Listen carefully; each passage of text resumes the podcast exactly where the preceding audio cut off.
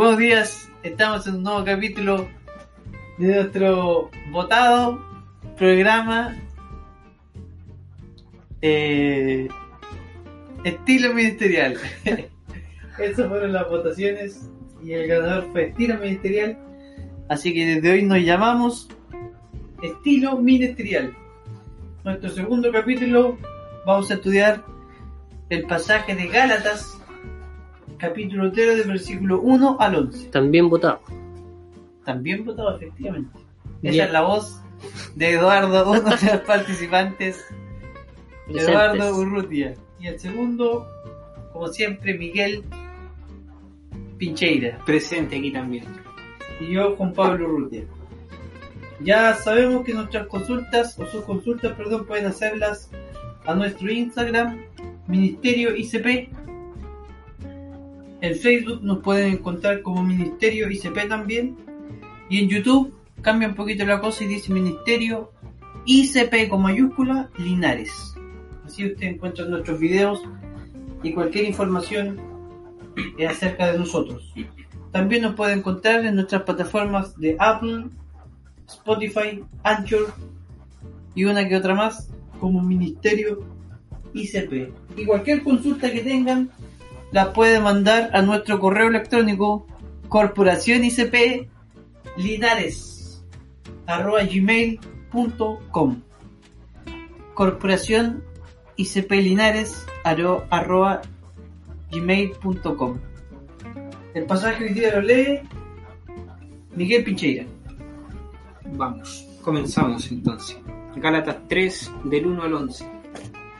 Dice así: Oh Gálatas insensatos, ¿quién os, os fascinó para no obedecer a la verdad? A vosotros ante cuyos ojos Jesucristo fue ya presentado claramente entre vosotros como crucificado? Esto solo quiero saber de vosotros. ¿Recibisteis el Espíritu por las obras de la ley o por el oír con fe? ¿Tan necios sois? Habiendo comenzado por el Espíritu, ¿ahora vais a acabar por la carne? ¿Tantas cosas habéis padecido en vano? Si es que realmente fue en vano.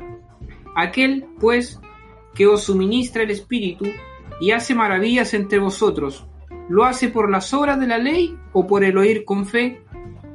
Así Abraham creyó a Dios y le fue contado por justicia.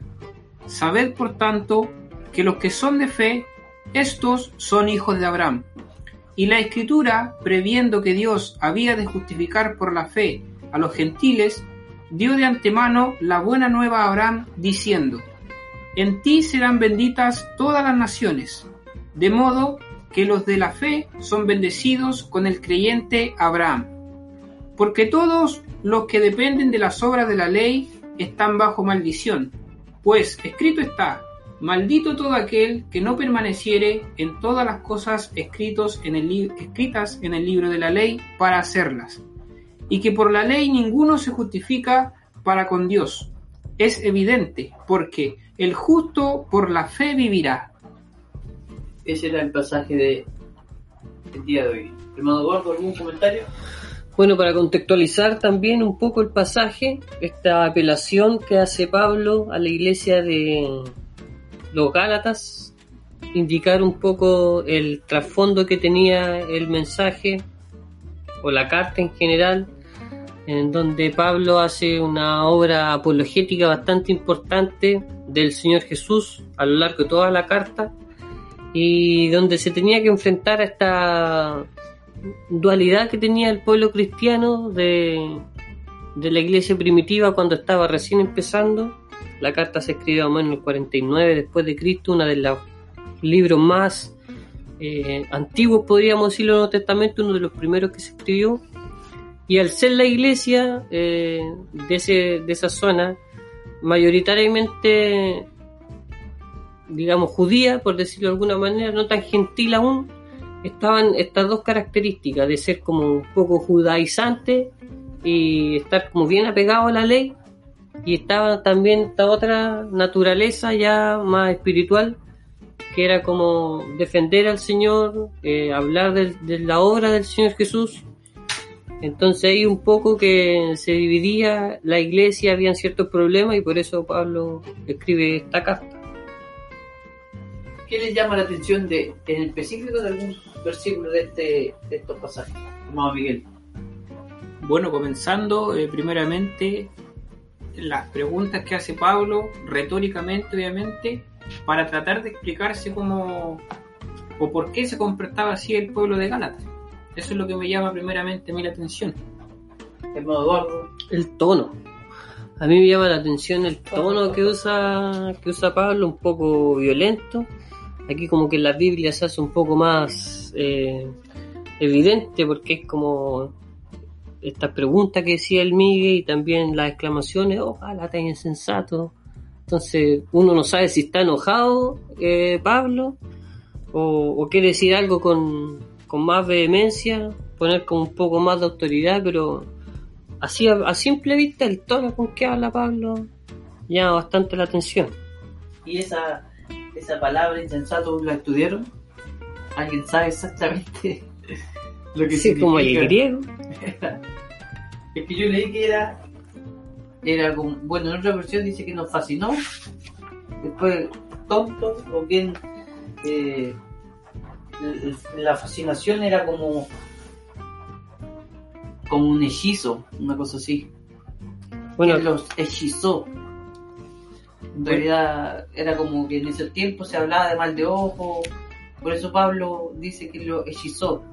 No sé si alguien estudió eso vio esa palabra, o alguna Sí, otra eh, palabra de algún versículo. No, re- referente a insensato, eh, decía el comentario aquí en mi Biblia que no era algo como de falta de inteligencia o que no hubieran sabido comportarse, sino que era más como que habían desobedecido lo que ya se les había enseñado. Era como porfiado. Claro, no como que, como dice, falta de inteligencia, sino como falsa de, falta de sensatez de, de obedecer. Ya. En la, la TLA dice hay Gálatas ¿La tontos. qué? La, la nueva, Ah, ya es la versión. sí, no, la NTV, NTV, que- ya. que la tengo acá, dice hay Gálatas tontos que los ha hechizado. Gálatas insensatos, dice la Reina Valera. El versículo 3 dice algo interesante también, por lo que yo pude rescatar. Eh, empezado por el espíritu, y en esa palabra espíritu, algunos comentaristas dicen que es eh, fe, y otros dicen que es Espíritu Santo. Cualquiera de los dos casos está hablando de que empezaron por el Espíritu Santo la fe y acabaron por la carne. Y da en el contexto las palabras que se utilizan aquí entre empezaron y acabaron eh, en cuanto se refiere a un sacrificio. O sea, nos está diciendo que empezaron y acabaron en sentido del sacrificio. Es interesante destacar que se está refiriendo a, a que la fe, vamos por así decirlo, eh, va en el contexto de un sacrificio, como se hacían en el Antiguo Testamento los sacrificios o los holocaustos, está dando a entender de que la fe no tiene que ver o no está en relación exactamente como se veía en el Antiguo Testamento, que después se ve en los versículos posteriores o en los versículos que vamos a seguir estudiando acerca de lo que hace referencia o, o contrapone en las obras y la fe. Eh, también el versículo 8, algo que me llamó por lo menos a mí la atención, que es lo que les preguntaba a ustedes, es que dice que eh, Dios o, o la escritura se había, Dios había preveído algo a, a Abraham. O sea, Algo que se había anunciado. se había anunciado acerca de las buenas eh, nuevas o acerca de la salvación. Dice el versículo 8, ¿sí? eh, ¿cómo, cómo dice? Y la escritura previendo que Dios había, bueno, ahí está la palabra, previendo que Dios había de justificar por la fe a los gentiles, dio de antemano la buena nueva a Abraham diciendo, Dios de antemano. en ti serán benditas Claro. todas las naciones. O sea, antes de, como leí también, esto era como una pre-evangelización que le hizo Dios a Abraham, diciéndole, en realidad la salvación va a ser a través de la obra de Jesucristo. Previó esto y esto significa que no que las letras sean eh, lo, lo- lo importante, sino que es la inspiración de la Biblia lo que apunta el versículo número 8. Yo creo que en la misma dirección se está aquí como descubriendo un misterio, como dice Pablo, que es la iglesia en sí. Eh, siendo Pablo apóstol de- y su ministerio era revelar este misterio y demostrar también que tanto judíos como gentiles iban a ser eh, parte de un solo cuerpo en Cristo. Entonces, a ese misterio no revelado o, a esa premonición que se le había hecho a Abraham, Pablo viene como a, a un poco finalizar eh, esa tarea que después, por ejemplo, siguiendo la línea, en el versículo como del 9 al 12, eh, habla de esa de la dispensación de, de ese misterio donde dice eh, de modo que los de la fe son bendecidos en el creyente Abraham, o sea, ya como habla de los que recibieron esta fe, ¿no es cierto? Son bendecidos en el creyente Abraham porque todos los que dependen de la obra de la ley están bajo maldición, y ahí empieza a hablar como un tema bastante más, eh, no sé si importante, porque toda la palabra es importante, pero un poco más decidor, que habla ya, yo me atrevería a decir de, la salvación, que es un tema que tanto divide sobre todo al, al pueblo evangélico pentecostal. Bueno, el, ese mismo tema que, usted, que tú decís de, de, de la maldición, lo encontramos en Deuteronomio capítulo 27, versículo 26. Habla acerca de la, de la maldición en la que se encuentran las personas que confían en la ley y es de donde se basa también este versículo. Dice, maldito el que no confirmare la palabra de esta ley para hacerlas. Y dirá todo el pueblo, amén. O sea, y es extraño también eh, hacer notar de que en el contexto de ese, de ese capítulo se nombran 12 maldiciones y ninguna bendición. O sea, 12 maldiciones para que, aquel que no cumple la ley y ninguna bendición para aquel que cumpliere toda la ley. Porque, como ya hemos visto, se sabía de antemano de que nadie iba a poder cumplir la ley, por lo tanto no había para qué hacer una, una bendición de algo que no se podía hacer. po. ¿Qué piensa usted, hermano Miguel? No, eh, claramente, como dicen ustedes, eh, se ve la diferenciación entre lo que es la fe y la obra. Eh, y como decíamos y comentábamos anteriormente, me quedaba a mí dando vuelta a eso. eh, este es un pasaje bien claro como para, para enseñar y para transmitir de que la obra y la fe son algo que va quizá no tan separado, pero sí en caminos distintos que no podemos nosotros eh, justificar nuestra fe quizás a través de la obra, ni poder decir tampoco, como decía el hermano Eduardo, eh, del tema de la salvación, decir que vamos a tener más salvación o más segura si tenemos obras mejores. Así es.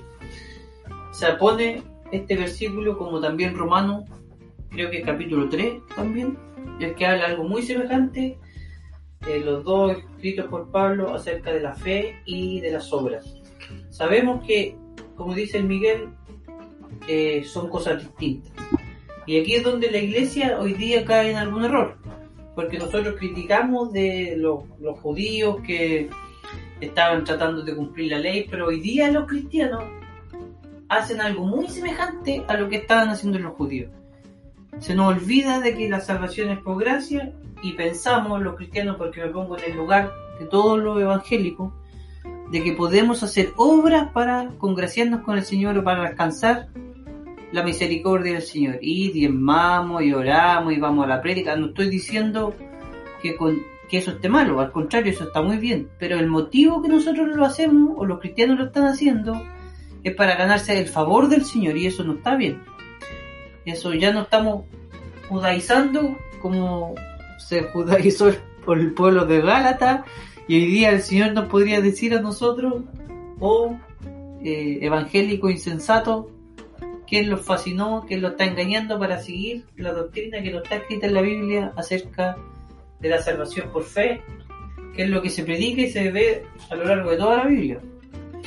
Yo creo que hay una cuestión intrínseca en nosotros como seres humanos ya sociales, bien con una carga igual en la sociedad durante mucho tiempo de que la ley se cumple.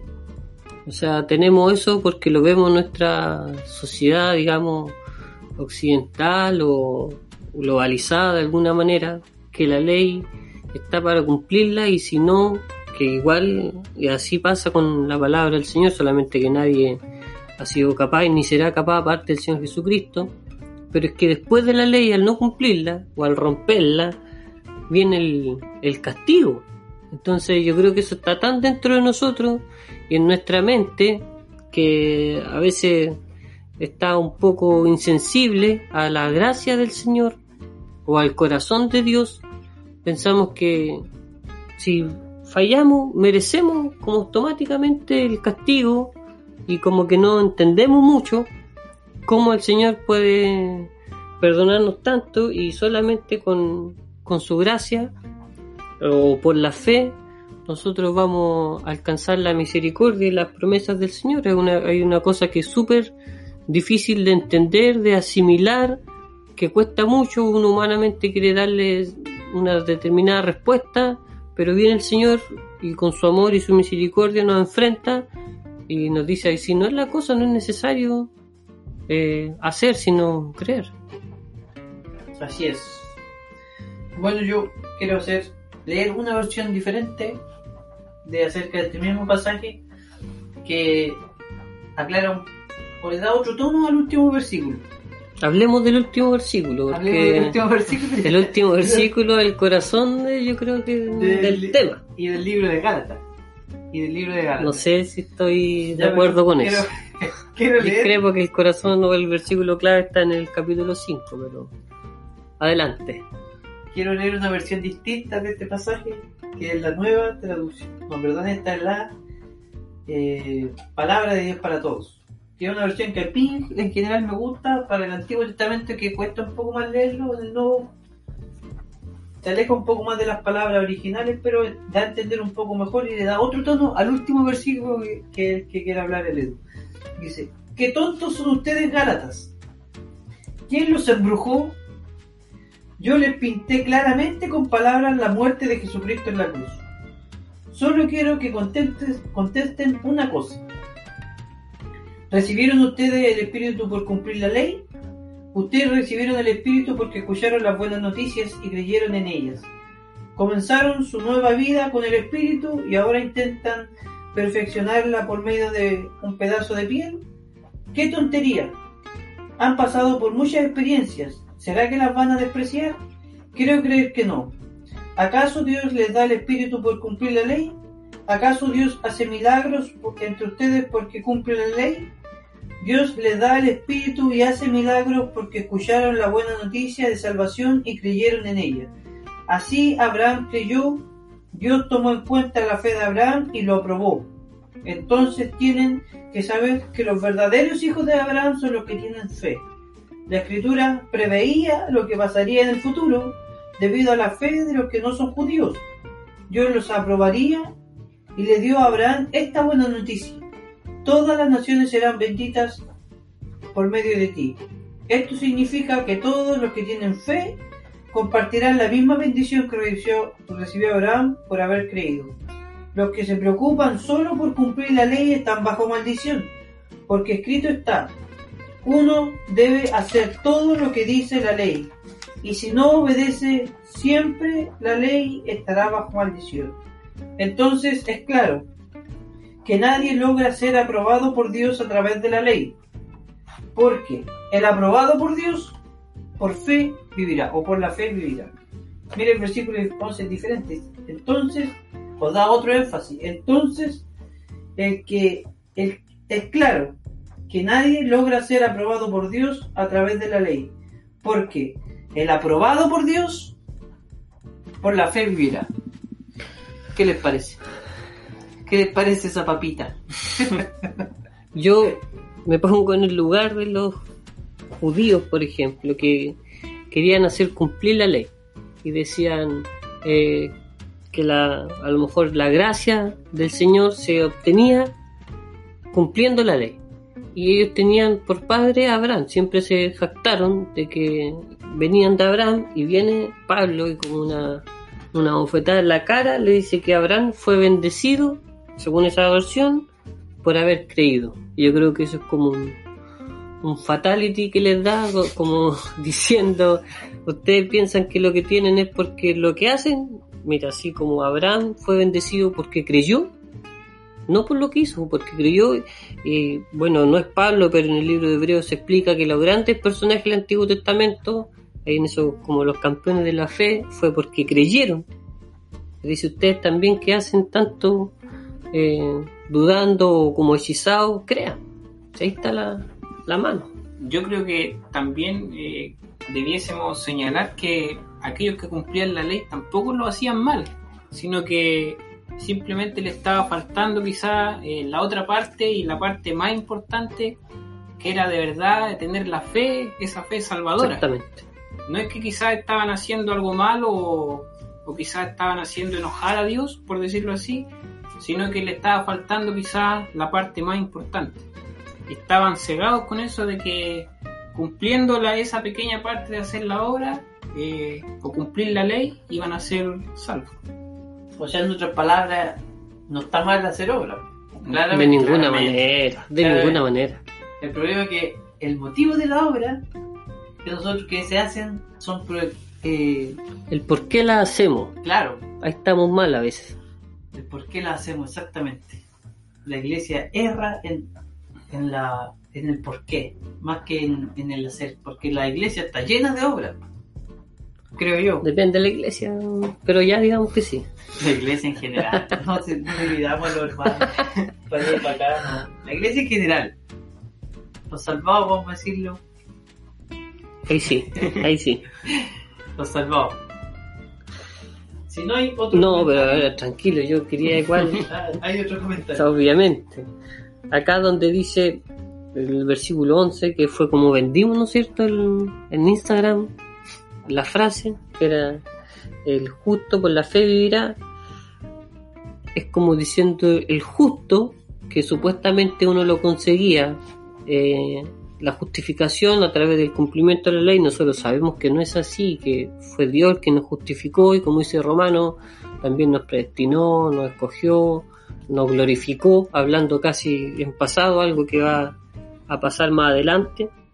Eh, por la fe vivirá. Y un comentario sobre este vivirá, que es de la palabra Saúl, que quiere decir experimentar el regalo de la vida de Dios, que Pablo lo ocupa si uno tiene una concordancia en su casa, lo puede verificar, yo no sé si eran 100 veces la que, pero generalmente cuando ocupa la palabra vivir, es este vivirá que es el vivir presente, que es diferente, por ejemplo, al, al vivirá de tres pasajes donde se ocupa la palabra susao, que es como cuando Pablo eh, dice viviremos con él, haciendo referencia a la eternidad o a lo que viene después de la muerte.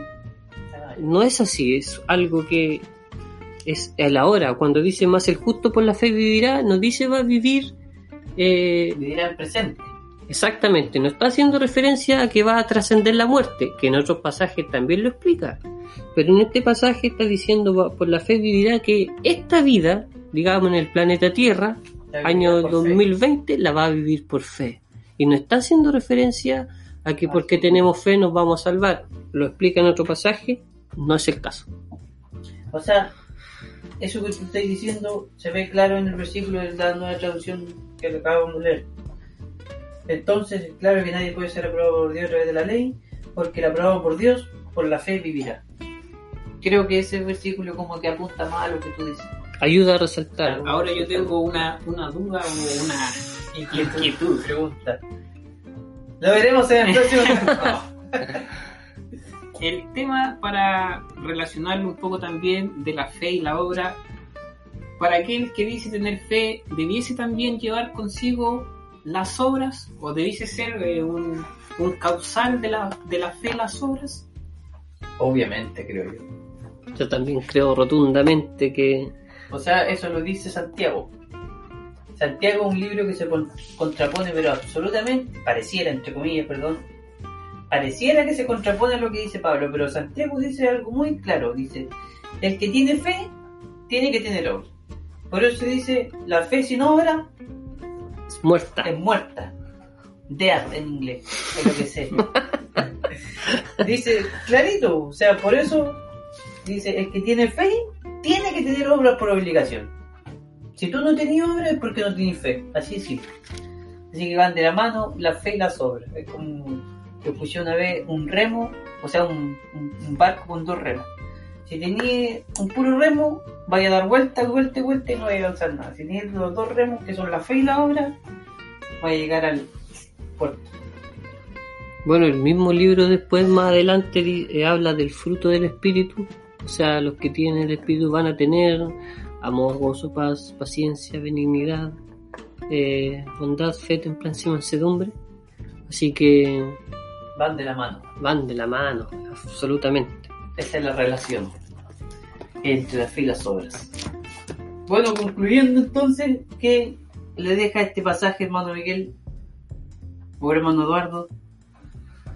Bueno, a mí en lo personal eh, me llama, lo que más me llama la atención de todo, bueno, lo de la fe y la obra creo que es un tema bastante extenso para estudiar.